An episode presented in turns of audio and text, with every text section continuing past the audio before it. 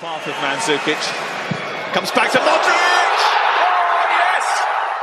The defense into the centre. Oh, Robert Lewandowski scored! Inside two minutes! To cross and Ronaldo's met it! What a late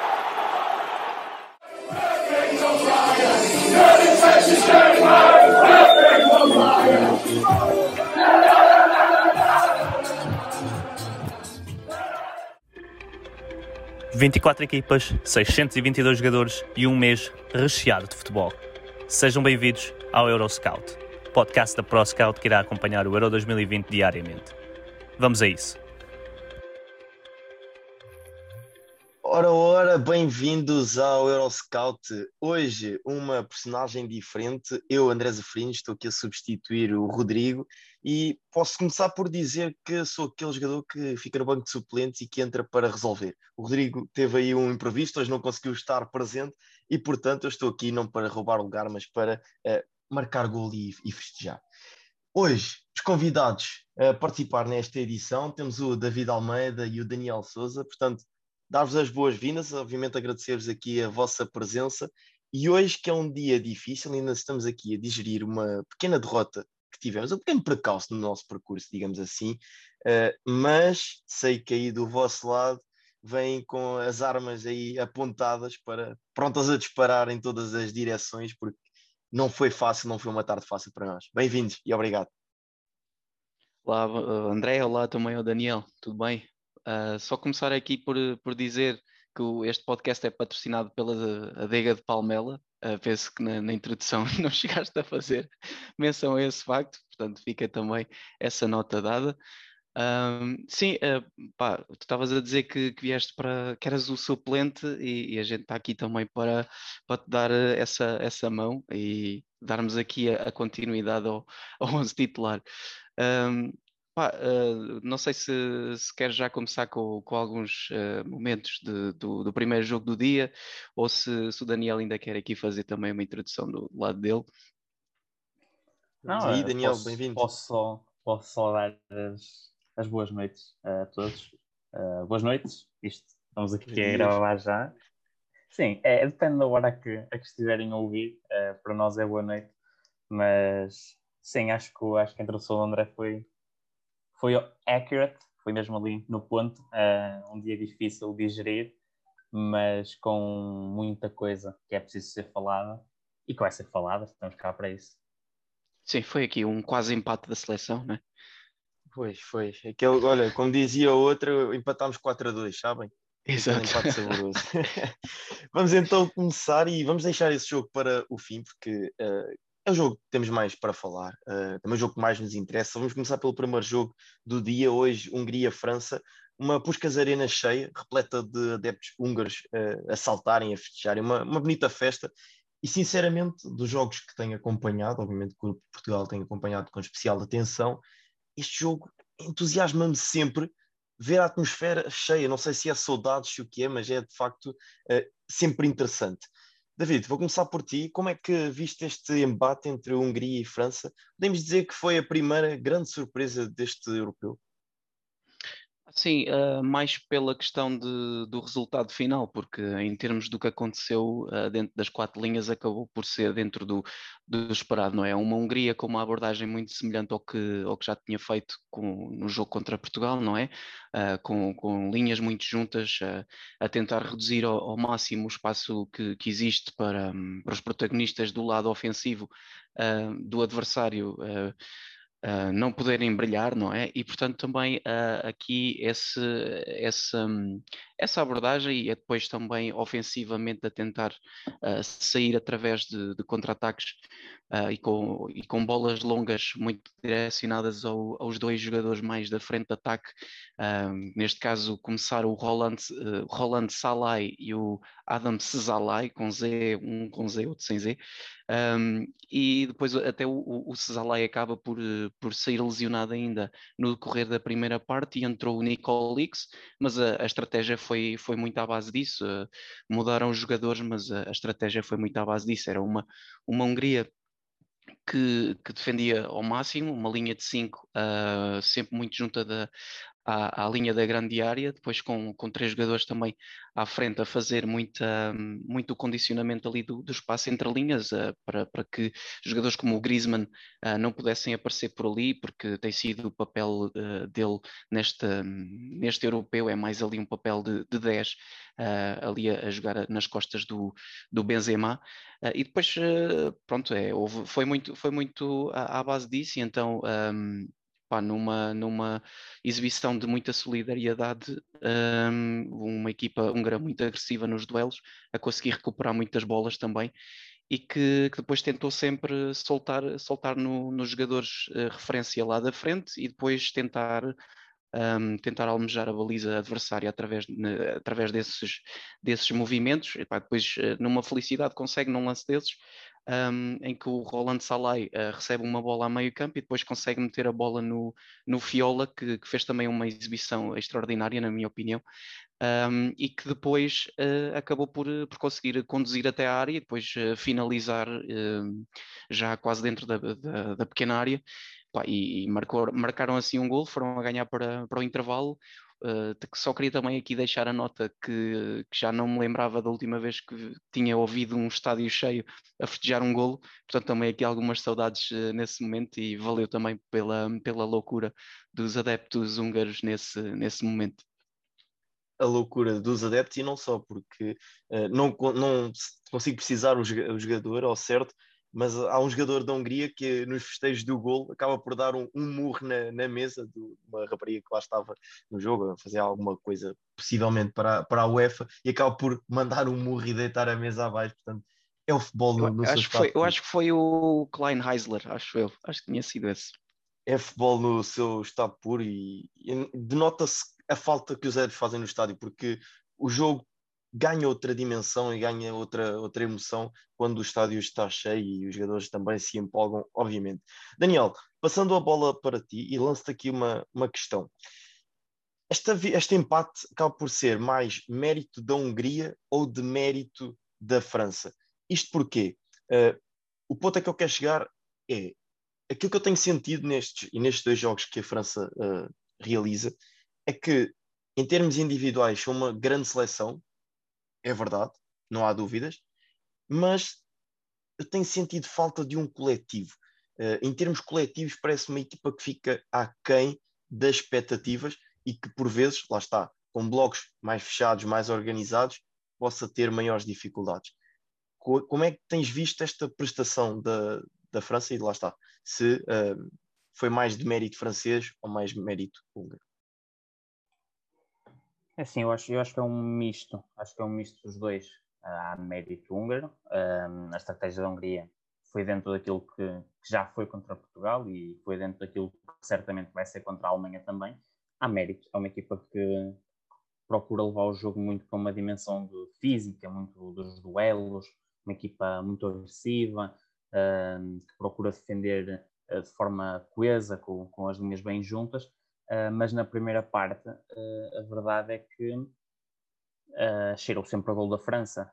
acho que foi uma primeira parte bem conseguida por parte da, da equipa francesa. Sofre depois aquele golo que acaba por mudar completamente o jogo, porque na segunda parte a, França acaba só o empate, mas realiza uma segunda parte de, menos qualidade. E é aí que eu acho que entrou de mérito da França, porque foi uma equipa que foi perdendo gás também ao longo do, do encontro, a, a meu ver e, um, e não soube depois dar, dar a volta a essa situação adversa. Uh, concordo quando dizes que é uma equipa recheada de qualidade, mas que parece faltar qualquer coisa no, no, no coletivo.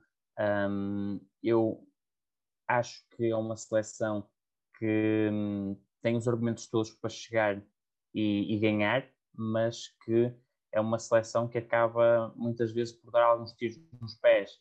Um, ainda antes do europeu começar, já tínhamos uma polêmica envolver Mbappé, envolver Giroud, um, e estes, estas polémicas, estes episódios um, parecem perseguir sempre a equipe francesa nas fases finais e, e, temos sempre a França como uma, uma grande seleção e que é se calhar a candidata mais forte, mas que fora do relevado é uma seleção que continua a encontrar problemas atrás de problemas uh, em todas as fases finais.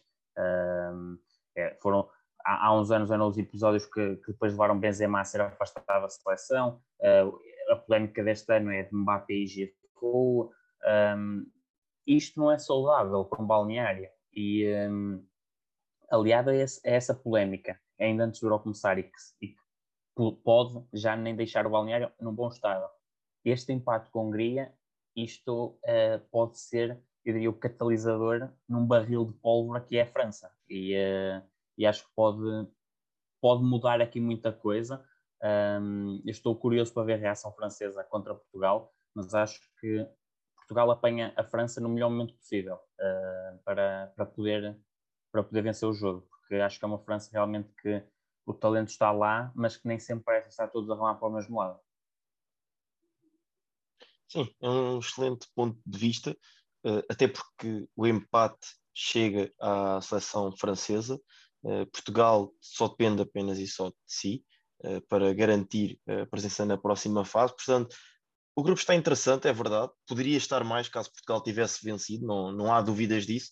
Mas o grupo está muito interessante e vão ser dois bons jogos neste, neste grupo F. O David tocou num, num ponto, num jogador que eu queria destacar, foi Griezmann, que ehm, em termos de país, portanto em França, só há um, um ex-jogador neste caso que tem mais gols europeus do que, do que Griezmann, que é Platini. E depois, em termos uh, europeus, há apenas quatro jogadores que marcaram mais de sete golos em europeus. E lanço-vos aqui o, o, desafio, se sabem quem são esses quatro jogadores que marcaram mais de sete golos em europeus. Ah, o Ronaldo há de ser. Tem 11, né? É o melhor marcador. Ronaldo com 11, sim senhora. Pronto, o Platini já não conta, né? Que ele marcou Pronto, 9. Exatamente. Ele marcou 9 no europeu de 84. Marcou-os todos no mesmo, não é? O ano, o ano em que ele foi bolador, acho eu. Eu, eu ia para um avançado espanhol, uh, um David Villa, um Fernando Torres, talvez. Não, não, não. não. Portanto, uh, Gerd Müller, talvez. Tem, temos três: Ronaldo, Platini e Griezmann. Portanto, certo. sete. Falta um. Gerd e... Müller. Não, não, também não. Vou dar uma pista em inglês. Uh... Alan Shearer? Exatamente. exatamente. Alan Shearer, okay. Também com sete golos marcados Uh, e portanto, Griezmann entra aqui num lote de uh, galácticos, quase. Ronaldo, Platini, Alan Shearer e Griezmann, sete golos. Portanto, também um trajeto que algo nas sombras, mas parece-me muito positivo do Exatamente. avançado. Sim, é, agora é que disseste tudo, muito nas sombras, porque é uma coisa que eu tenho apreciado muito. Um, quando se olha para a França, as pessoas associam logo a Mbappé, mas esquecem-se que há um Griezmann que tem que ser tem que ser tido em conta sempre, porque é um jogador, um jogador extraordinário e que tem tendência um, a elevar muito o nível neste, neste tipo de torneios mais curtos. Sim, é isso mesmo. E, e, tu falaste no, no, no Mbappé e também tens a questão do próprio Benzema, porque, porque quer queiramos, quer não, a entrada do Benzema neste europeu foi uma surpresa para todos e acabou por ser a, a linha guiadora de, de todos os comentários sobre a França e, e acaba por, por se calhar meter aqui o, o Griezmann quase como o, o, terceiro homem menos importante daquele trio de ataque e, e, dentro de campo se calhar até é o que é o que possibilita que, ou seja, é o, é o que faz mais uh, dos três, porque, porque é o jogador que é ele que tem feito muita ligação entre os médios e, e depois, uh, pronto, depois os outros, as outras duas motas que estão lá na frente, não é? Uh, e, e, acaba por ser um jogador muito importante nesta França e que se calhar nem toda a gente está, está assim muito atenta às suas exibições. Do lado da França, o que eu também queria era só destacar aqui uma coisa que, que hoje me pareceu algo evidente, que é um bocadinho a, a sua incapacidade em, em, com estes três médios, especialmente no, num dia em que o Pogba não pareceu estar ao, seu, ao nível que, que mostrou na, na, primeira jornada contra, contra a Alemanha, onde aí foi, parecia o Pogba da, da Juventus. É, é um jogador que em dia sim é tudo dele, não é? Um, aquilo é, tem características uh, completamente fora de série. E, pá, e numa, num dia em que, que ele não esteja tão bem como hoje, acaba por ser uma, uma seleção uh, que uh, não tem ali muita criatividade no, no meio campo. E, e, então o Griezmann tem que sair muito de posição para tentar pegar no jogo um bocadinho mais atrás. Uh, e isso depois pode também causar algum, um, pronto, alguma falta de alguma falta de jogadores depois no, no, último terço e portanto também acabas por desequilibrar a tua equipa nesse, nesse momento. E portanto Uh, o, o Rabiot e o, e o N'Golo Kanté são médios extraordinários a, a, recuperar bolas, não é? mas depois falta ali um bocadinho a, a, capacidade do último passe, que normalmente é dada por Pogba, mas que hoje esteve também abaixo do, do, do nível dele e que, e que então também contra, contra uma Hungria que esteve muito organizada, com muito pouco espaço entre as, entre as linhas, acabou também por dificultar muito essa essa entrada no último terço. A, Espanha não, a França quando entrava era sempre por fora, praticamente, e portanto houve também aqui então esse, esse facto que eu queria, que eu queria aqui também deixar como, como um, dos, um dos destaques do jogo. Sim, é bem lembrado até porque uh, no terça na terça-feira, se não estou em erro, quando foi o outro jogo de Portugal e França também jogou com a Alemanha, uh, estive a participar na live dos nossos amigos do Bola na Rede e falei exatamente desse pormenor do, do Pogba, uh, que naquele jogo fez recordar o Pogba das Juventus e disse inclusive é isso que se ele mantivesse sempre esta regularidade e não fosse um jogador de altos e baixos, uh, se tivesse este, sempre esta atitude, este compromisso com a equipa, seria um jogador de top. E não estaríamos a falar do Paulo Pogba que uh, por vezes parece que anda aos caídos no Manchester United, e estaríamos a falar de um Paulo Pogba de topo, porque fisicamente impressionante, defensivamente incrível, recuperar bolas, sair a jogar, a forma como protege a bola com o corpo e depois ofensivamente tem toda aquela qualidade. E depois destaquei também nesse dia Griezmann, uh, porque não só em termos ofensivos, mas em termos defensivos também é um jogador que tem ajudado muito esta França. As recuperações de bola que o Griezmann, principalmente no jogo com, com a Alemanha, obviamente, porque uh, não tiveram tanto, tanto tempo em organização ofensiva, uh, foi um, um, jogador que veio recuperar bolas quase junto à área e ter esta disponibilidade para o jogo não é qualquer jogador que a consegue ter e consegue oferecer isso ao jogo. Portanto, uh, para mim, Griezmann tem que ser, obviamente, destacado. Não sei se querem acrescentar mais alguma coisa ou se podemos então prosseguir para o próximo jogo. Sim, eh, se me, se me permites, ainda queria aqui destacar também uma, um jogador do lado da, da França e um jogador do lado da, da Hungria. Do lado da França é o Lucas Digne, porque foi também um, uma, uma das mudanças que o, o Didier Deschamps fez do primeiro jogo para o segundo. Um, uh, eh, o, ele trocou o. Uh, não, eu, sinceramente, não, já não sei se é o Lucas Hernandes ou se é o Theo Hernandes, foi um dos Hernandes. Um, e, é, o, e, é o Lucas porque o Theo não foi convocado. Pronto, exatamente, é isso mesmo. Pronto. Uh, o Lucas, o Lucas Hernandes, uh, que foi para o banco e jogou o Lucas uh, Dinha, e portanto também foi um jogador que ofensivamente tem mais recursos do que, do que o Lucas Hernandes, e portanto também foi uma, uma opção, no meu ponto de vista, muito, muito certeira, porque foi um jogador que conseguiu entregar muito, muito jogo ofensivo ou, aos, ou depois aos três da frente. Era um jogador que acabou por conseguir empurrar a equipa muito bem para a frente a partir daquele flanco esquerdo. Pronto, depois do lado da Hungria, queria aqui também destacar a exibição eu disse de um jogador, mas vou aqui fazer uh, o parênteses e vou, e vou falar de dois. Pronto. Uh, o Roland Salai, que foi uh, um jogador muito, muito importante na, na, na, como referência ofensiva quando, quando eles conseguiam sair uh, a, partir de, a partir de trás com bolas diretas. Foi uh, realmente um jogador que foi uh, excelente nesse ponto de vista e acabou por também ser muito importante no momento do golo. Foi precisamente ele que, que vai receber atrás. O Varane tem um, um, uma abordagem que, um bocadinho à queima, em que vem tentar jogar na antecipação e, e não deixar o, o Roland Salai um, uh, receber, mas uh, foi, foi completamente comido. O, o Salai recebeu, virou para o Fiola e o Fiola depois acabou por, eh, por conseguir uh, finalizar a jogada.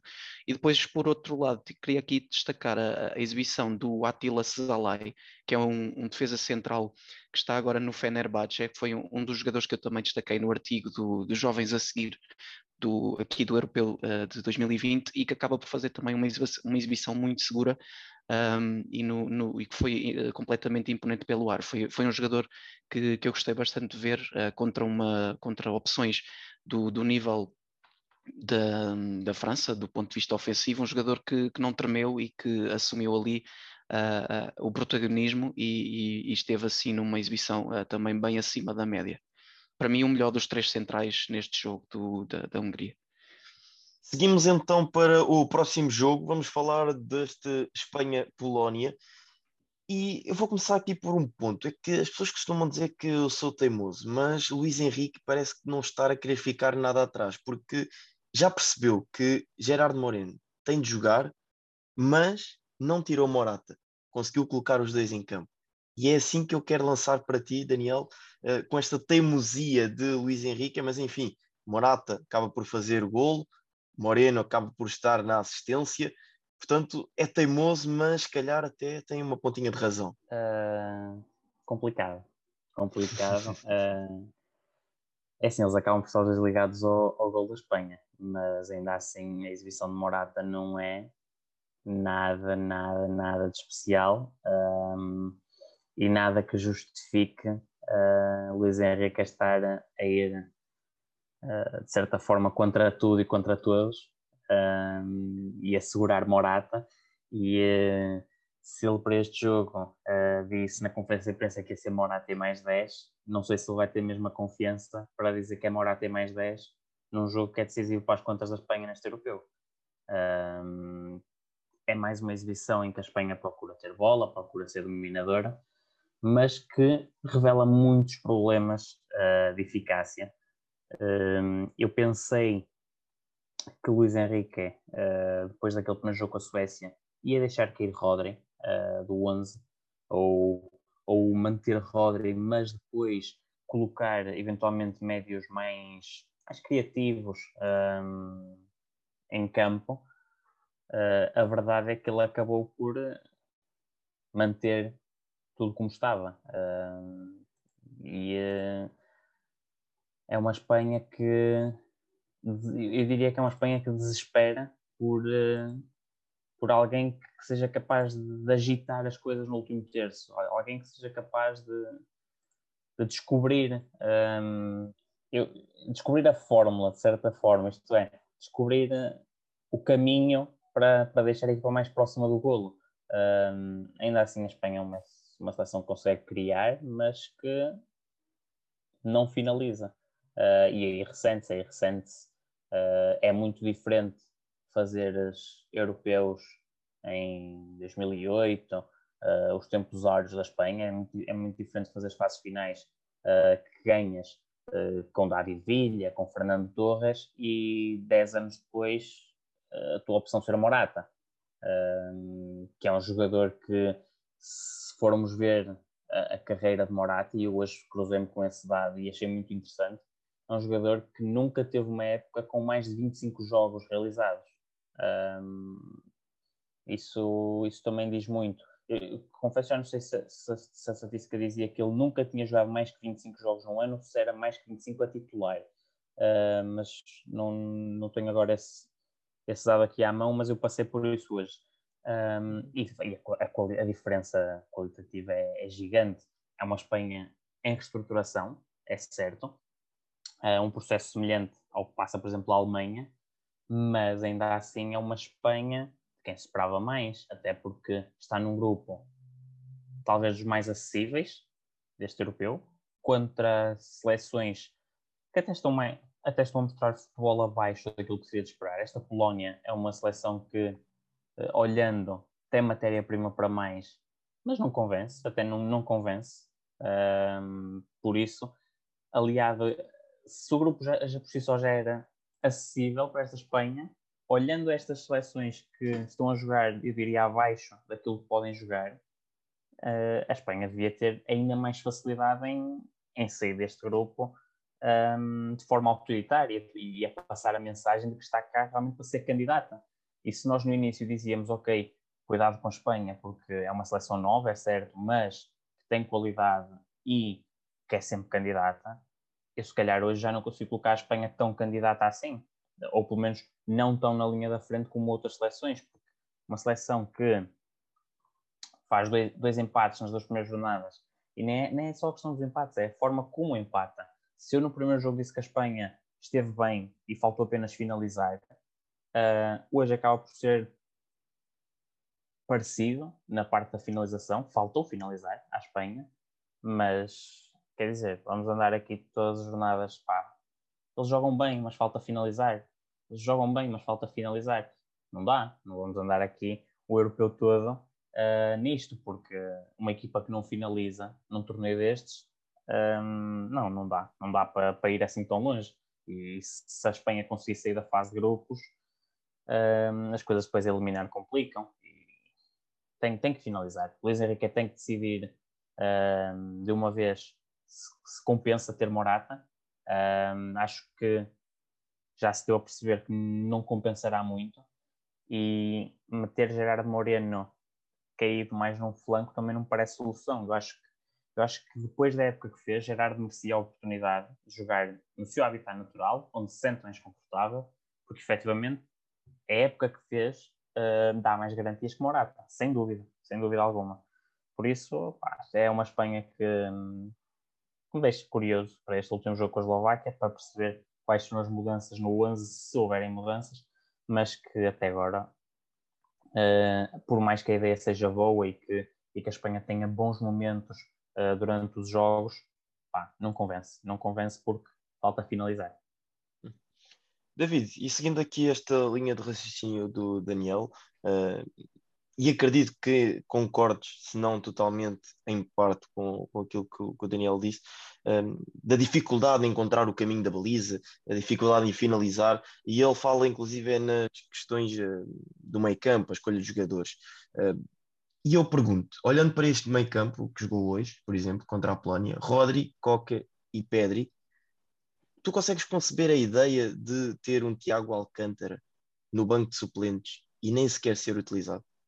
Isso para ti faz sentido sequer? Era algo que equacionavas à partida para este europeu?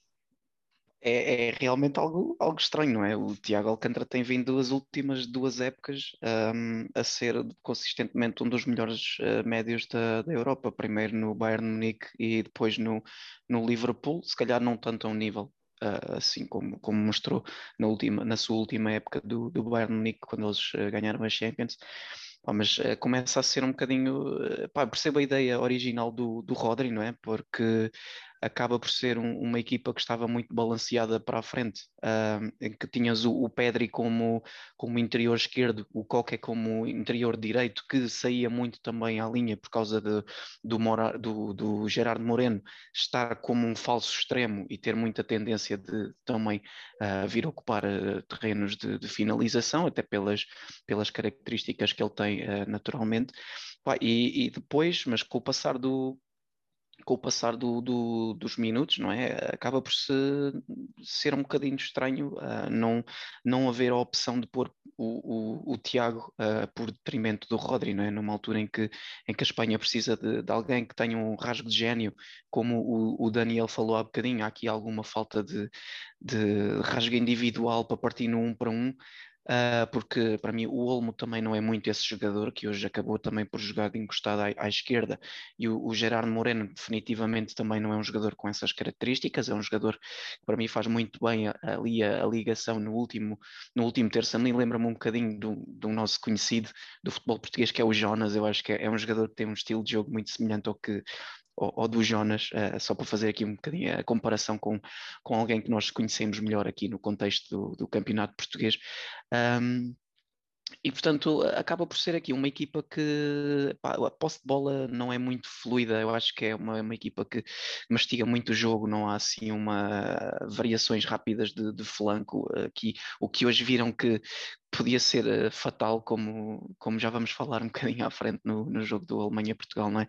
Infelizmente para nós, e que é, é uma equipa que, que, tem muito controle de bola, tem muita bola, tem muito, um, muitos passes, mas depois uh, pá, e, e, consegue, até consegue criar uh, algumas oportunidades de golo. Hoje, por exemplo, olhando aqui aos números dos expected goals, eles tiveram quase três, três golos de, de XG, não é? Portanto, acaba por ser uma equipa que, que até consegue criar, mas depois falta ali uh, alguém que, que, consiga meter a redondinha lá dentro. O Morata tem algumas dificuldades de, de finalização, não é?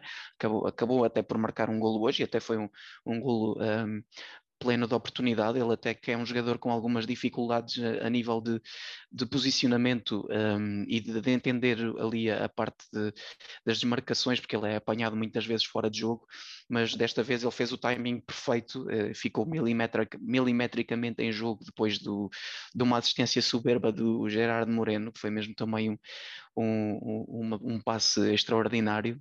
Um, e portanto também acaba por, por ser uma seleção que uh, pronto, falta-lhe se calhar aqui um rasgo individual, alguém que consiga partir para cima do, do adversário e, e num para um, um desequilibrar. E depois acabou também por entrar o, o Sanabria, que é um jogador que também tem um bocadinho desse rasgo, mas eu fico um bocadinho espantado também como é que o Adama Traoré ainda não foi usado pelo Luiz Henrique, porque é o jogador que salvo erro, é o jogador com maior percentagem de dribles completos em toda a Europa. Portanto, é um jogador que todos sabemos as suas características e que de um momento para o outro consegue desmanchar eh, qualquer organização defensiva num, num lance de, em que se apanha isolado contra um, contra um lateral. Portanto, acaba por ser também aqui uma, uma exibição muito no, muito no seguimento do que já tinham feito contra, contra a Suécia, não é? E, e, portanto também começa aqui a ficar uh, complicadas as contas para o lado deles. Agora vão ter o último jogo contra a Eslováquia. Uh, aliás, todo este grupo está aqui muito, muito equilibrado, não é? Uh, temos mesmo que esperar até o último minuto do, do, dessa última jornada para saber quem é que passa. Uh, mas realmente é uma Espanha que deixa um bocadinho a desejar. Uh, eles que por acaso até contra, contra Portugal no último, no último amigável que fizemos antes, de, antes do europeu, uh, foram uma seleção que deixaram, deixou, foi uma exibição que deixou água na boca para o que poderiam fazer, porque foram muito dominantes e, e, e sobrepuseram-se completamente à nossa seleção mas chegaram aqui um, ao Euro e contra, contra a Suécia e contra agora a Polónia um, são, são duas exibições que deixam um bocadinho a, a desejar. E eu vou resumir aqui uh, toda a vossa explicação um, numa ideia que me parece interessante.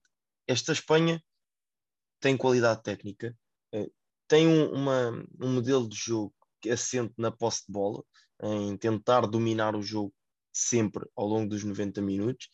Portanto, podemos dizer que tem um perfume, um cheirinho do tiki-taka. Agora, claramente, é um tiki-taka muito mais inofensivo daquele tiki-taka que o, Bar o Barcelona e também a seleção espanhola nos habituou e posso dizer que encantou o mundo e a Europa uh, com as suas prestações.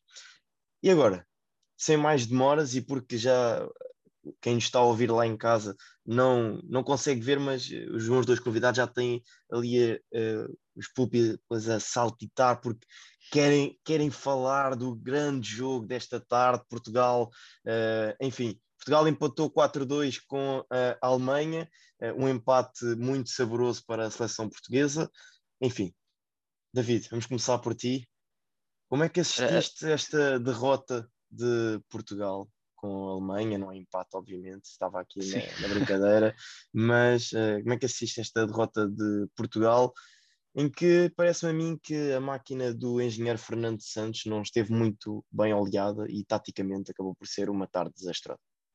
Sim, e eh, antes de irmos aí, deixa-me só fazer um pequeno parênteses, uh, porque eu estou desejoso para falar na seleção, mas também estou desejoso para falar num outro jogador que, que estreou-se neste europeu pela Polónia, que é o Kakper uh, Kozlowski, um jogador que eu já tenho vindo também a referir noutros, uh, noutros espaços da ProScout, nomeadamente no Talento da Semana e no, e no podcast de Scout Radar, onde eu, onde eu costumo ser o, o organizador, portanto também deixo aqui a publicidade ao, ao, ao meu podcast, digamos assim, e que foi, uh, tornou-se o jogador mais novo de, de sempre a, a, jogar pelo, num europeu, pronto, numa fase final do europeu, um, ele que, que, é de 2003 e bateu o recorde que tinha sido também já batido neste europeu do Jude Bellingham no primeiro jogo contra a Croácia.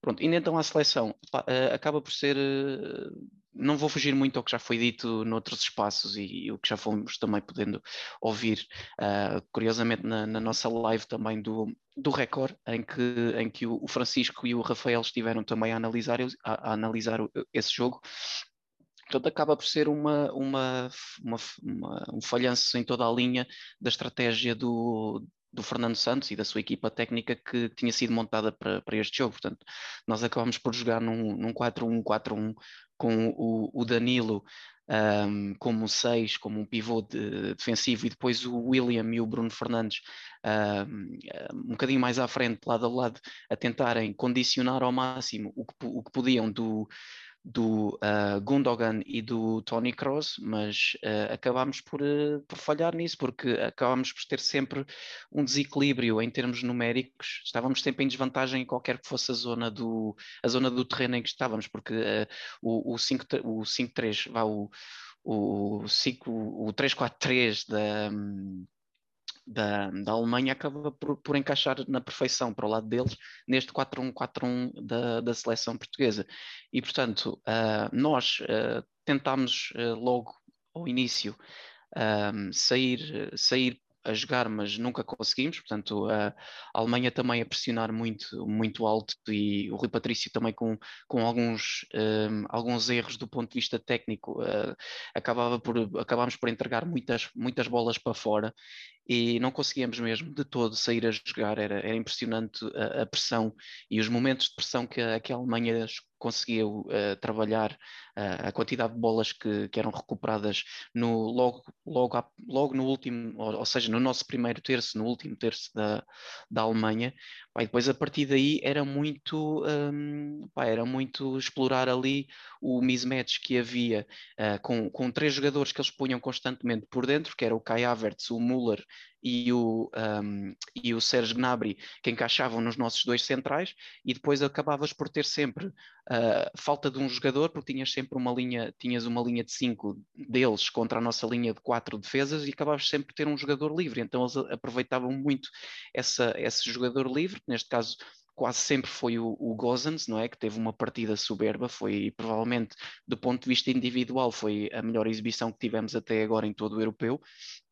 Não sei se vocês concordam com isso, mas na minha opinião, uh, acho que não houve assim ninguém a ter uma exibição tão estrondosa quanto o Gozans até agora. E portanto também uh, foi, foi muito à base dessa, dessa, um, desse mismatch que, que havia, desse, dessa desvantagem numérica que nós tivemos na última linha defensiva. E portanto havia muito ali o mecanismo de atrair num lado para depois conseguires variar o flanco para o, outro em que tinhas sempre um homem livre, caso fosse do, do lado esquerdo era o, o Gozans, do lado direito também aparecia muitas vezes o, o Kimmich, não é? Uh, e portanto foi, pá, foi, foi um desastre em toda a linha a, a, a estratégia implementada pela equipa técnica portuguesa uh, foi admitida pelo próprio Fernando Santos, não é? que na, na, na conferência de imprensa uh, assumiu todas as, as, as, responsabilidades das escolhas que fez um, e portanto acaba por ser um jogo desastroso para a seleção portuguesa que acho que só teve uma, uma jogada de perigo uh, enquanto a Alemanha estava a jogar a sério, não é? Porque houve ali uma altura em que o, o Low acaba por, por tirar o Gozans, tira também o Havertz, não é? Fazer aqui alguma rotação uh, e a poupar alguns jogadores porque o jogo já estava mais que feito, não é? E depois também a Alemanha acaba por baixar um bocadinho o ritmo nessa altura e nós, nesses últimos 15, 10, 15 minutos, acabámos por conseguir uh, equilibrar um bocadinho o jogo, não é? E, e até podíamos ter feito perfeitamente o, o 4-3 numa bola do, do Renato, um tirasse que vai, que vai ao poste. Uh, mas até aí a única bola que tivemos uh, ofensiva foi a que deu o golo, não é? Porque nós não conseguimos, fomos completamente inofensivos do, do ponto de vista uh, do ponto de vista atacante. Portanto, pá, acho que acho que se resume essencialmente a isto.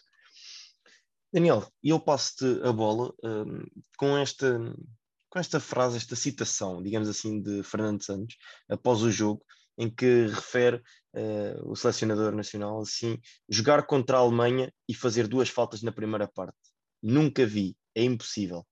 Uh, olhando para isto que Fernando Santos diz, e que para mim acaba por me dizer muito uh, daquilo que foi não só a entrada em campo, mas um pouco no campo geral a exibição da seleção portuguesa. Uh, o que é que isto para ti, o que é que consegues retirar, que ilações retiras disto que Fernando Santos, uh, deste facto, aliás, acaba por ser um facto uh, que a seleção só faz duas faltas na primeira parte, o que é que isto, o que é que consegues retirar daqui?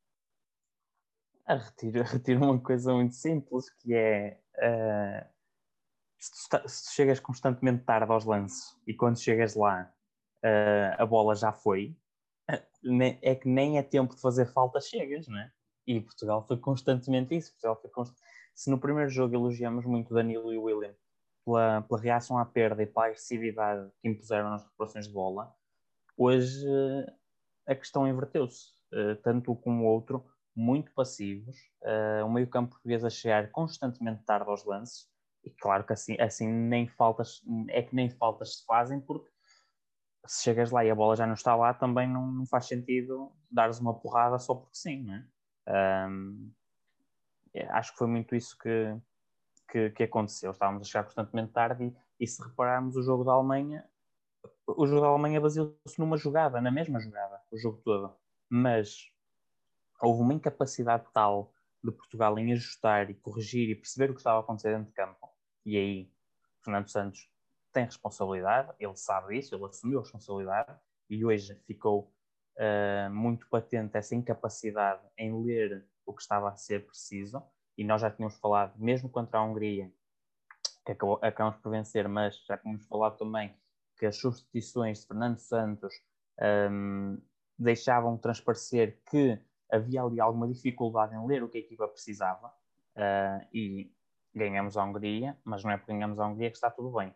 Um, e hoje acho que uh, houve uma incapacidade em ajustar, porque repara, a jogada da Alemanha era sempre a mesma coisa, era uh, atrair para o, a jogar, uh, incidir no lado direito do ataque, lado esquerdo da defesa portuguesa, atrair a, a equipa portuguesa para lá e depois com jogadores como Kimmich, que tem uma, uma qualidade de passe que todos conhecemos, um, Tony Kroos, todos esses jogadores, é sair de pressão do lado direito, virar o centro de jogo para o lado esquerdo, onde está Gozens completamente sozinho. Está sozinho porquê?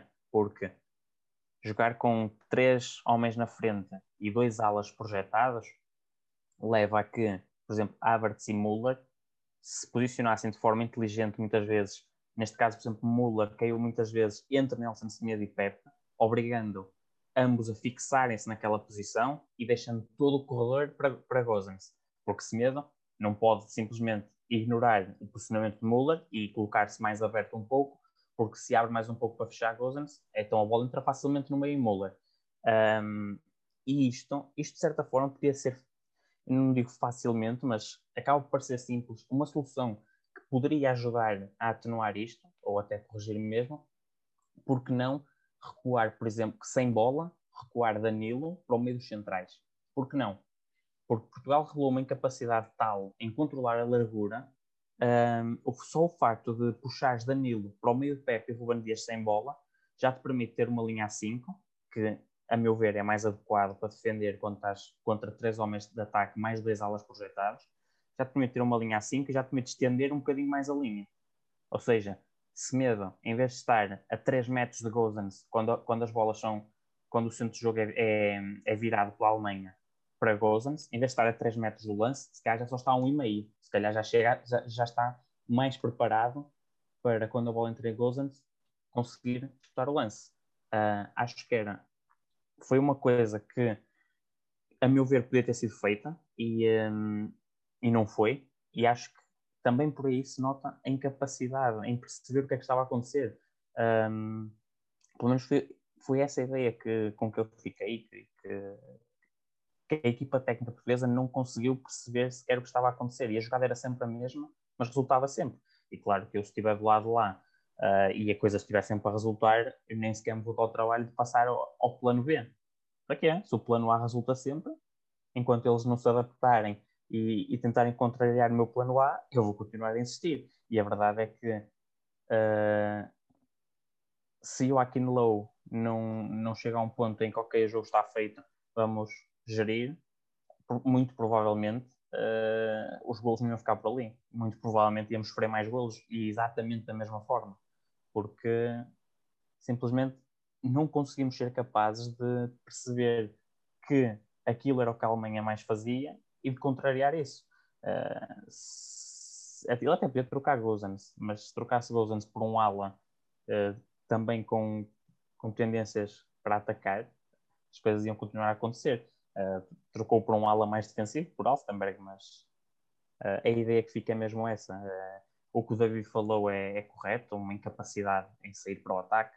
Um, eu, eu acho que a jogada do primeiro golo é a única transição uh, decente que Portugal consegue.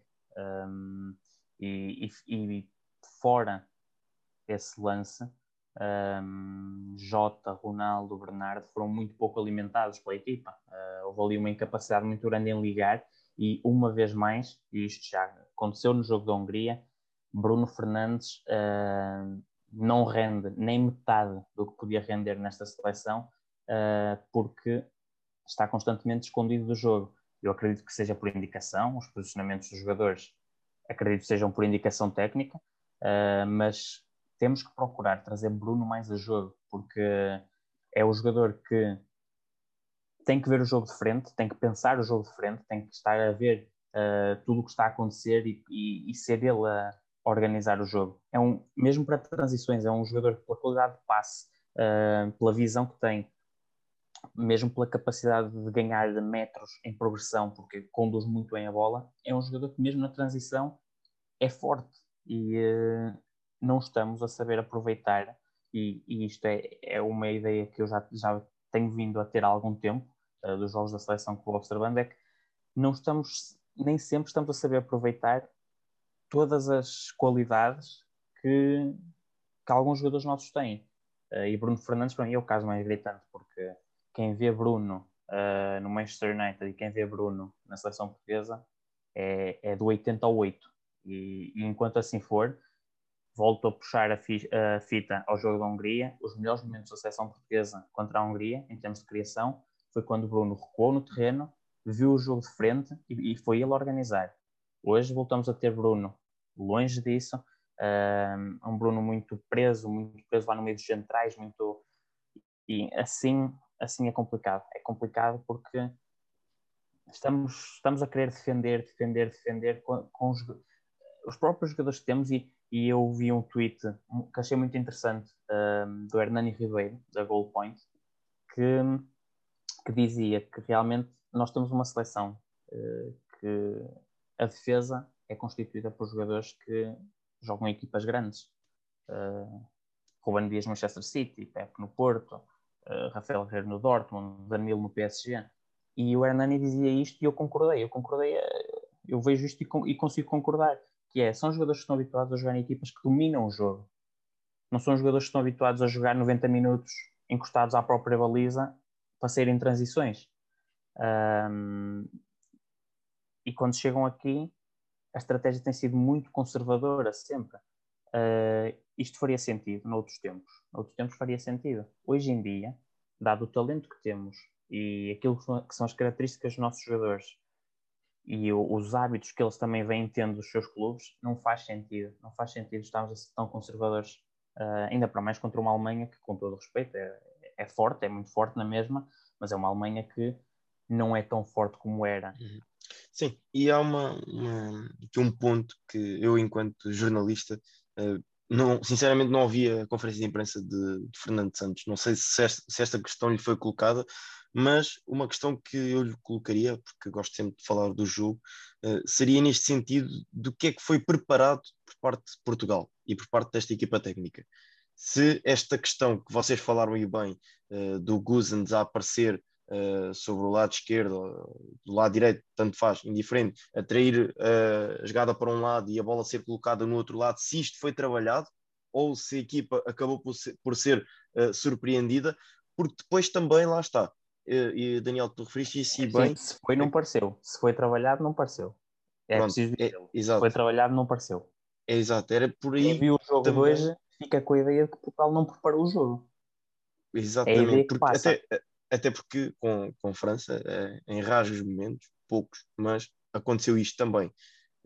Um, e, e, portanto, uh, há aqui uma questão que eu, que eu queria salientar e que tu disseste que era Fernando Santos mais uma vez demorou uh, tempo a perceber uh, como é que estava a atacar a, a Alemanha e como é que a Alemanha estava a ferir Portugal. Lá está, se não foi preparado, demorou tempo a entender. Mas há um ponto no quarto gol da, da Alemanha, com Rafa já em campo, que aí me chamou a atenção, porque uh, o posicionamento do Rafa foi diferente do posicionamento do Bernardo Silva. E o Rafa, nota-se claramente que recebeu a indicação, e aí dificilmente vou estar errado, recebeu a indicação por parte de Fernando Santos de que Rafa, no processo defensivo tens que ser tu a acompanhar o Guzens e a encaixar, quase fazendo uma linha de 5, encaixar ao lado do Nelson de Semedo e anular o Guzens. E a verdade é que o Rafa até certo ponto estava a cumprir isso e depois de repente parou na jogada e o Gozans aparece nas costas exatamente, exatamente. e faz o gol. Portanto, não, neste caso nem foi, nem foi nas costas, porque o, o Rafa estava de frente o Rafa para o Gozans. Parou, pronto, é, exato, foi mesmo, acaba... deixou, deixou o Gozans ir, nem, nem se fez o lance, pronto. e também não percebi muito bem qual a abordagem do, do Rafa está. nesse lance. E o Gozans aparece sozinho ao segundo posto a cabecear.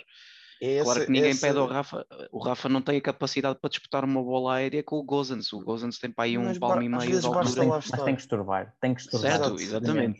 É, é muito por aí, ou seja, tens que, tens que dificultar ao máximo a ação do teu, do teu adversário, não é? Mas acho que também, se, mesmo que o Rafa lá tivesse a, a estrovar, se fosse golo, ninguém, também ninguém podia pedir muito mais ao Rafa, porque é, pá, o Gozans é, é, um, é um, um, jogador que tem muito mais poderio físico neste tipo de lance do que, do que o Rafa poderia ter. Mas aí, deixa-me claro só dizer sim, uma mas coisa. Mas podemos pedir que que não desistam do lance, não é? Sim, sim, sim, e não só, e, não só. E, e, há, e há uma questão que me parece fundamental que é a partir do momento em que o jogador lá está, na posição certa e com o posicionamento correto, se ganhou ou não, mas se se esforçou para ganhar, ponto. Ninguém pode acusar nada, fez tudo para ganhar e não conseguiu, não tem o poder físico que o Guzan tem, perdeu. Exatamente, Acontece. isso aí já é entre os características de cada um. É? Exato. Agora, quando o jogador não chega ao posicionamento que devia ter, eu acho que aí já podemos uh, apontar o dedo. Não apontar o dedo de forma negativa e grosseira, mas apontar ali uma crítica construtiva que se pode vir a melhorar. Porque, lá está, apontamos muitas das vezes o dedo ao treinador, mas neste caso a sensação com que eu fiquei foi que a equipa técnica deu claramente a instrução, o jogador é que não a cumpriu até certo ponto. Portanto, esse ponto eu não teria, eu não teria que... tanta certeza disso, porque pá, nós vimos três jogadores a passarem por aquela posição. Uh, portanto, começou o Bernardo, não é? Depois o, o, Renato a defender também passou por lá, antes da entrada do Rafa. Uh, aliás, o terceiro gol até uma chegada tardia do Renato, em que o Nelson Smith está tá novamente num 2 para 1, um, tens o Gozans por fora e tens o Gnabry uh, a fazer um, um, movimento de fora para dentro, para, tu, para, para, fixar precisamente o Nelson Semedo e aparece o Gozans que depois corta para dentro, mete de primeira no, e dá o, dá o gol do 3-1, salvo erro, não é? Que foi o. Não foi o Havertz, foi o. Foi, acho que até foi o próprio Gnabry a marcar, não sei, já não estou já não estou recordado quem é que marcou o gol, quem é que finalizou, mas pronto. E, e, tu vês o Renato que também não vai, ou seja, a bola estava do outro lado, a bola estava do outro lado, e tu não vias o Renato a descer para formar a linha de 5 com o Nelson uh, por trás. Tu não viste também o, o, Bernardo a fazer isso. O Rafa fez metade desse trabalho. Portanto, eu não sei até que ponto é que aquele deixar de ir do Gozans é que foi. Uh, ou seja, era o papel dele. Estás a perceber? Porque tu tiveste três jogadores dali que não tiveram, não tiveram esse, esse movimento como padrão. Portanto, ou seja, o padrão deles foi não formar a linha de cinco para poderem ser referência na transição. Estás a ver? Porque depois ficavas a defender com nove, praticamente, né? só ficavas com o Ronaldo na frente, porque tinhas, o, tinhas os, os dois extremos, tinhas o extremo do lado contrário também para transitar, pronto, mas uh, eu percebo acho que foi, acho que foi muito isso, portanto eu, eu, acho, que até, acho que até a indicação da, da, equipa técnica era para os extremos nem sequer formarem essa linha de 5. Pronto, lá está, por isso é que eu comecei também por dizer que eu questionava de que forma é que foi preparada esta situação uhum. antes, do, antes do jogo, para, para perceber o que é que foi feito? Porque lá está, o Daniel também apresentou uma solução em que os extremos não baixavam, porque estarmos a pedir ao Jota e ao, ao Bernardo, que foram os jogadores que começaram para baixar e acompanhar sempre o Guzan, também perdíamos poder ofensivo, obviamente. Portanto, lá está. Claro, claro que sim. Era perceber, Chegava era aos 60 minutos tinhas de trocá-los, porque já, já, não, já não iam. Exato, sim. Havia e, várias e é soluções, é? até um dos é próprios médios a poder descair mais para esse lado, e, pá, mas exemplo. aí também depois ficavas exposto, tinhas que também reorganizar a tua equipa de outra forma.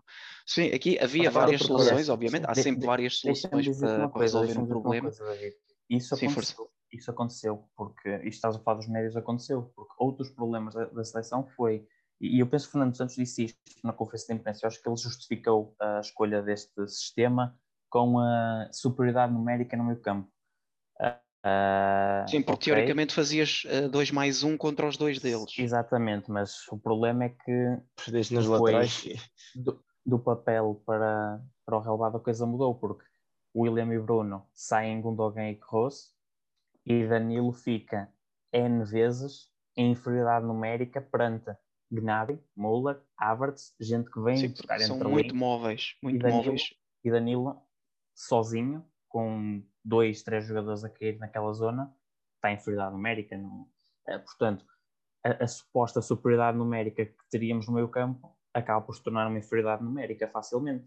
Sim, é isso. E depois os teus próprios centrais nem sequer podiam sair a esse espaço. Uh, não podiam sair, por exemplo, porque o, tanto o Gnabry como o Müller, como o Havertz, uh, pá, não, não davam referências aos nossos centrais na sim, criação. Sim. Eles só lá apareciam para finalizar praticamente. E portanto tu tinhas o Danilo quase contra esses três que apareciam ali naquele, exatamente. naquele espaço e, e, os teus centrais nem podiam sequer sair para, para esse espaço pois, entre linhas, porque depois tinhas logo alguém a fazer um movimento de ruptura nas exatamente. costas e que facilmente comiam-te as costas da defesa. Sim, exatamente, são, são jogadores muito móveis que tanto jogam em apoio como conseguem atacar a profundidade. Assim, do ponto de vista estratégico, Low foi perfeito, foi para, para aquele sistema que Portugal tinha, o, o sistema deles de, de 3-4-3 eh, encaixou-se perfeitamente, foi como e, comecei e, a minha intervenção. E eu acho que Portugal, uh, se é que em algum momento do jogo percebeu que o que estava mal e era preciso corrigir, porque eu continuo com as minhas dúvidas se, se, chegaram, se chegaram sequer a perceber, mas se em algum momento percebeu já foi tarde e, e, há um momento na segunda parte em que, em que Fernando Santos parece estar uh, algo descontente com, a, com os defesas centrais, a pedir que, que, chegassem mais perto do espaço entre linhas, mas é tal questão. Uh, e os próprios, os próprios jogadores dentro de campo não se devem sentir confortáveis em, em fazer isso, percebendo que se o fizerem, uh, estão a fazê-lo perante jogadores que, se não receberem entre linhas, vão receber na profundidade. Por isso, acabamos de ficar aqui um bocadinho não ficas na terra ganhar. de ninguém, ficas não na temos terra como ganhar ninguém. esta batalha, não é? Exatamente. Uh, a partir do momento que Danilo está ali muito exposto, se um central se chega perto uh, para tentar, de certa forma, apoiar e fechar aquele espaço entre linhas, uh, o mais provável é o central ficar batido também. Acho, acho que acho que Sim, isso foi, é, foi, foi um bem. encaixe acho perfeito. Foi perfeita a estratégia da Alemanha. Portugal não conseguiu nunca arranjar uma solução um, foi incapaz, foi uma, uma, exibição muito, muito pobre uh, da seleção portuguesa, mas uh, há mais um jogo pela frente, é? há mais um jogo pela frente e é como eu disse há pouco, uh, esta França parece-me um, um match mais adequado a Portugal do que esta Alemanha, porque esta Alemanha já é uma seleção que gosta mais de trabalhar com bola, de, de atacar de forma mais uh, pensada, de forma mais paciente. A França não vejo tanto isso e vejo uma França se calhar com mais dificuldades em ataque, em ataque posicional. Uh, acho que pode Sim, ser. Mas depois é também aquela... é uma Sim, é, deixa-me dizer, depois eu, também eu... é uma equipa que te muito facilmente, ou mais facilmente do que a Alemanha, te elimina ofensivamente, porque depois aquele trio de meio campo para recuperar bolas tem uma capacidade brutal que nenhum dos alemães tinha, nem o Kroos nem o, nem o Gundogan têm a capacidade de depois recuperar as tuas saídas a partir de trás do, do Kanté, que é soberbo, não é? É, é exímio nesse tipo de movimento.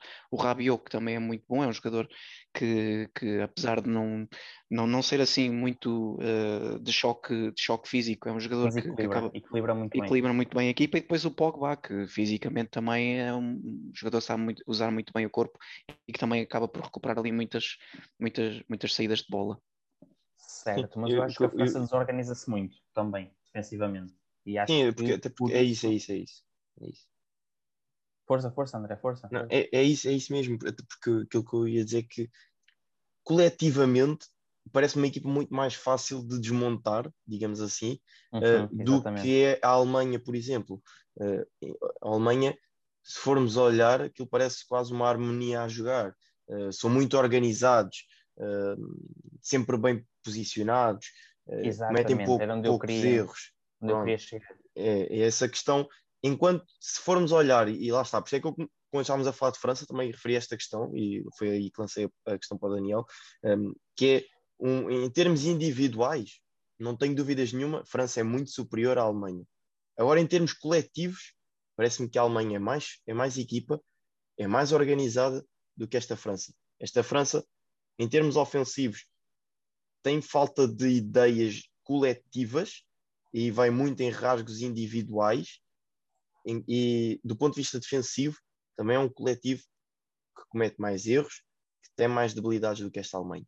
Isso parece-me ponto-chave né, naquilo que pode ser Sim, também. Vai ser, vai ser uma última entre... jornada muito, muito interessante também de acompanhar, porque, porque eu também quero ver como é que, como é que vai ser o, o embate entre a própria linha de 5 de defesas da Hungria contra a linha de 5 de ataque da, do ataque da, da Alemanha. Portanto, aí, aí vai haver sempre uma igualdade. Essa última linha de, de defensiva da Hungria vai estar sempre muito mais bem uh, preparada neste caso para lidar com isso, porque eles são 5 contra 5 em vez dos 4 contra 5 como foram Portugal, como foi com Portugal hoje. Mas só para terminar aqui numa nota positiva, queria só destacar aqui duas exibições do ponto de vista individual de, de Portugal. Uh, a primeira tem que ser do, do Cristiano, que acaba por ficar ligado aos dois golos, não é? Uh, apesar de ter sido um, um, jogo ingrato para ele, em que quase não teve bola, teve muito fora do jogo, mas sempre foi chamado a, a intervir, uh, fê-lo bem e, portanto, uh, o primeiro gol é soberbo, é, é, Cristiano no seu estado, no seu estado puro, portanto, uh, faz um corte num, num canto defensivo, faz um pique de 100 metros para o outro lado e aparece a, aparece a finalizar e depois também acaba por fazer a assistência do, do 4-2. Portanto, também aqui uma exibição que, uh, apesar de não ter tido muita bola, uh, teve poucas ações, portanto ele defensivamente também não, não, contribuiu, mas também não é esse o papel dele, acaba por ser, eh, fica ligado aos dois momentos do gol e portanto sempre que foi chamado a intervir, fê-lo bem e foi decisivo nesse ponto. Depois outra, outra exibição é do, é do Renato Sanches, que acho que foi um jogador que entrou e, e que conseguiu melhorar a seleção. Um, portanto, teve mal no lance do, no, no lance do 3 a 1, aí foi uma falha grave em que não conseguiu chegar a tempo de fazer a, de fazer a cobertura ao, e, e, ao Gozans, não conseguiu chegar ao Gozans e, portanto, uh, depois isso expôs completamente a, a seleção e, e acabamos por sofrer o 3 a 1. Mas tirando esse esse lance eu acho que foi uma exibição quase perfeita do ponto de vista individual dele. Ele foi um jogador que carregou a equipa para a frente, conseguiu recuperar muitas bolas. Ele fisicamente é, acho que há poucos jogadores no, no mundo com a capacidade de choque que ele tem. Há um lance que até eu até me fiquei a rir sozinho, que foi o Emre Can que vai, tenta mandar-lhe um encontrão e fica estendido no chão, é um, que tinha batido contra um muro.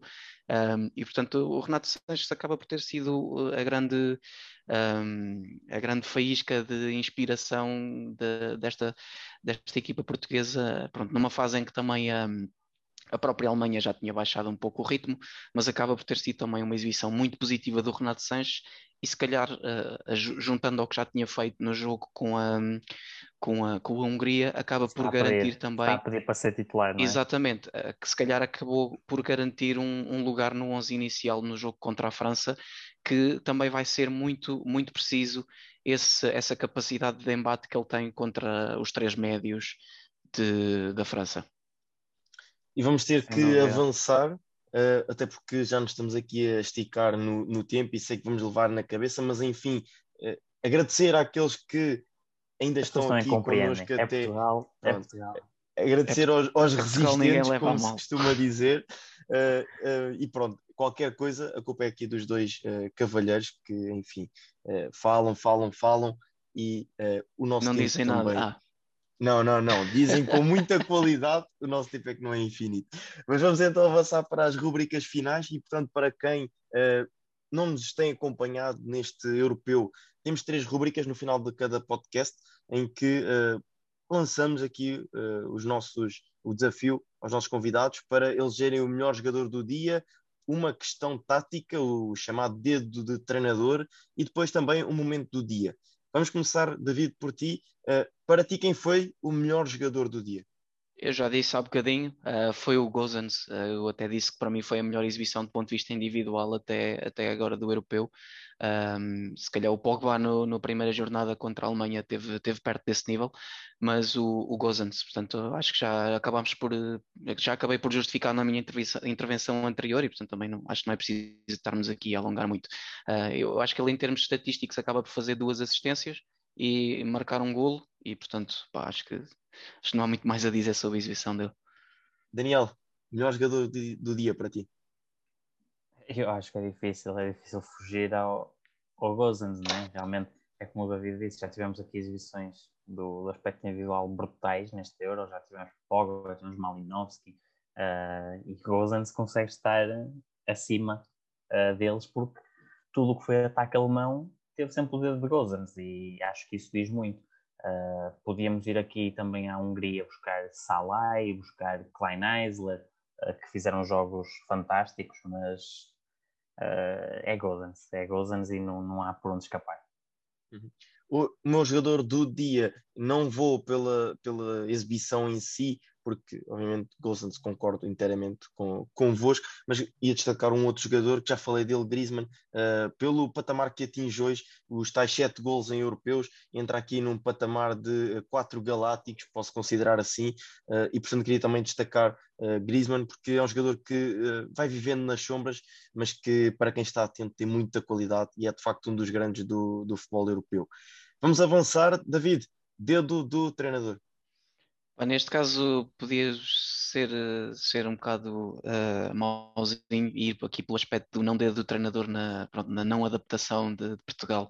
Um, àquilo que, que, que, que, a Alemanha nos, nos, uh, nos proporcionou, mas vou então pela parte positiva e vou, de, vou destacar a parte do, do Low, que, que realmente deu aqui uma, uma lição de, de como explorar uh, as, as, fragilidades uh, defensivas da, defensivas e ofensivas até, porque nós também não conseguimos sair. Portanto, ficamos por uh, explorar as, as debilidades de, de, de, uma equipa e, portanto, acho que também já acabamos por justificar isso ao longo do, do que fomos dizendo na, na nossa, na nossa intervenção do, há bocadinho.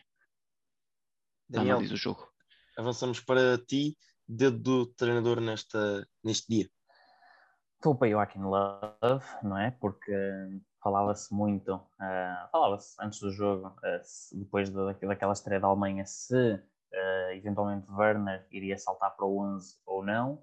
Love manteve a aposta em Gnabry e Gnabry já tinha feito uma exibição muito interessante como falso 9 contra a França e hoje voltou a fazer uma exibição muito, muito interessante nesta posição. Acho que o Love merece a distinção pelo trio de ataque, pela forma como montou a equipa e com aquele trio de ataque muito móvel, muito dinâmico, uh, capaz de vir receber em apoio no espaço entre linhas, capaz de atacar a profundidade, uh, Gnabry, capaz de estar em zona central, de, de cair num flanco nas costas dos laterais. Uh, acho que toda esta mobilidade do ataque alemão que criou muitas dificuldades a Portugal, acho que, acho que foi o dedo do treinador de, de hoje. Uhum. Eu vou destacar aqui um outro ponto no jogo de França-Hungria, em que uh, Deschamps acaba por, ao longo da partida, tentar uh, desmontar um pouco aquela que era a organização muito uh, forte e coesa da, da Hungria, a organização defensiva, e uh, acaba por trocar diversas vezes Benzema com uh, Mbappé, com Mbappé a passar a jogar em espaços mais interiores e acaba por se destacar lá está, individualmente, uma característica que uh, muitos dizem que Mbappé não tem, que é o trabalho em espaços curtos. E a verdade é que acaba por vir ao de cima também essa capacidade de Mbappé, não é só em velocidade e bola na profundidade, em espaço curto demonstra também muita capacidade e uh, foi essa movimentação que acaba por confundir um pouco as marcações da linha defensiva uh, e Mbappé depois a trabalhar ali no espaço interior que acaba por também faltar uh, Portugal uh, e eu falei disso no jogo com, entre Portugal e Hungria que acabou por faltar ali um, alguém que conseguisse trabalhar aquela, aquele miolo do terreno no jogo entre Portugal e Hungria. Vamos avançar para o momento do dia. David, qual foi o momento do dia aquele que te fez saltar do sofá Sim, eu estava aqui, eu estava aqui indeciso entre dois, entre dois momentos, um deles já, já, na verdade já referi os dois, mas pronto.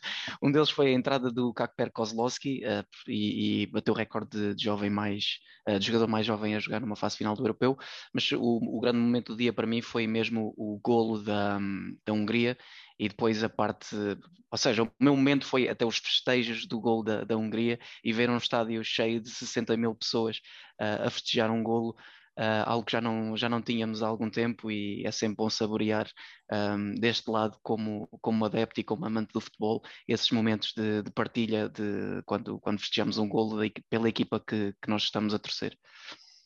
E para fechar, Daniel, momento do dia. Acho, eu, eu e o David estamos em perfeita sintonia hoje. Uh, eu também estava aqui a, a pensar nos, nos 60 mil húngaros ao, aos saltos. Uh, realmente é um momento muito bonito uh, neste europeu, se calhar nem tanto para, para a jornalista que estava ali ao lado e, e ficou sem espaço para trabalhar. Assustada. Mas, uh, espero que não tenha tido danos no, no material de trabalho, que, é, que seria sempre chato, mas, mas acho que sim, acho que foi um momento uh, marcante, marcante deste Euro. Pronto, se quiseres aqui um tiebreaker, para não, ser, para não ser tudo igual, o outro momento, pá, o gol do Lewandowski, que deixa aqui também esperanças no, na, na Polónia, um uma seleção que é treinada por um treinador português, neste caso o, o Paulo Sousa, e portanto uh, deixa também aqui uh, essa pequena nota. Uh, portanto, é um golo que também foi muito bem trabalhado. Ali um lance muito interessante do Jakub Moder, que também foi um, um jogador que, que, que, eu este ano tive a oportunidade de, de fazer uns relatórios no nosso, para, os nossos, para os nossos projetos, e portanto, relatório não, acho que foi um artigo, mas que houve ali uma, uma, uma jogada muito boa dele ao meio campo e, e depois o, o, número 11 que tem um nome assim complicado de, de, dizer e que eu não me vou atrever agora a dizer sem olhar ao Google, um, faz um cruzamento e o, o Lewandowski uh, meteu o, o Laporte no bolso e foi lá acima ao segundo andar e, e, meteu a bola no fundo das redes e dá assim esperança à Polónia para, para ainda tentar passar à fase uh, do mata-mata. E se eu vos disser que não estão só os dois em sintonia, estamos os três, porque eu tinha aqui apontado esse momento do gol da Hungria, mas tinha ainda um outro momento uh, também que me leva a uma exibição individual, mas foi um momento também que me fez uh, não levantar, da, porque enfim, estava na redação, não me fez levantar da cadeira ao, aos gritos e aos pulos, mas foi o remate de Renato Sanches ao poste. Uh, de facto, foi, é daqueles momentos que uh, me deixaram boca, boquiaberto. De facto, um remate fantástico. E que se aquela bola vai um centímetro ao lado, era um golão daqueles. Lá está. Foi no poste, é que lê tão depressa que, nem, olha, nem vi. Por acaso nem vi. Foi, no, depois, olha, eu, eu disse, disse lá no nosso grupo de, do WhatsApp em que o remate em, câmera, em slow motion parecia que era um remate normal de outro jogador qualquer. Ah, era foi slow motion facto, aquilo. É, foi, foi de facto.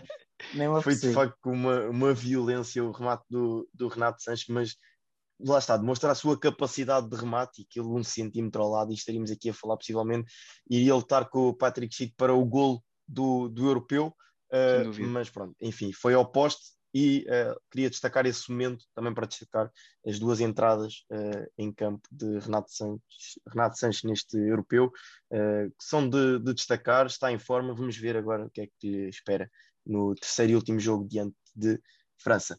Portanto, chegamos assim ao final deste podcast, mais uma edição, esticámos aqui no tempo, espero que compreendam, foi Portugal, havia muito para falar, havia aqui muito para bater, também muito para elogiar.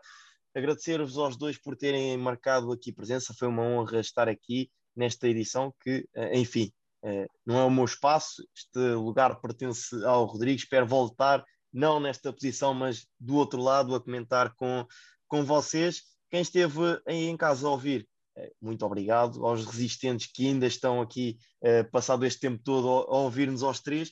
E agradecer, por fim, ao nosso patrocinador, a Dega de Palmela. Portanto, um bom vinho, sabe sempre bem neste europeu. Já sabem, Dega Palmela serve sempre um bom vinho. Portanto, muito obrigado a todos e vemos na próxima edição.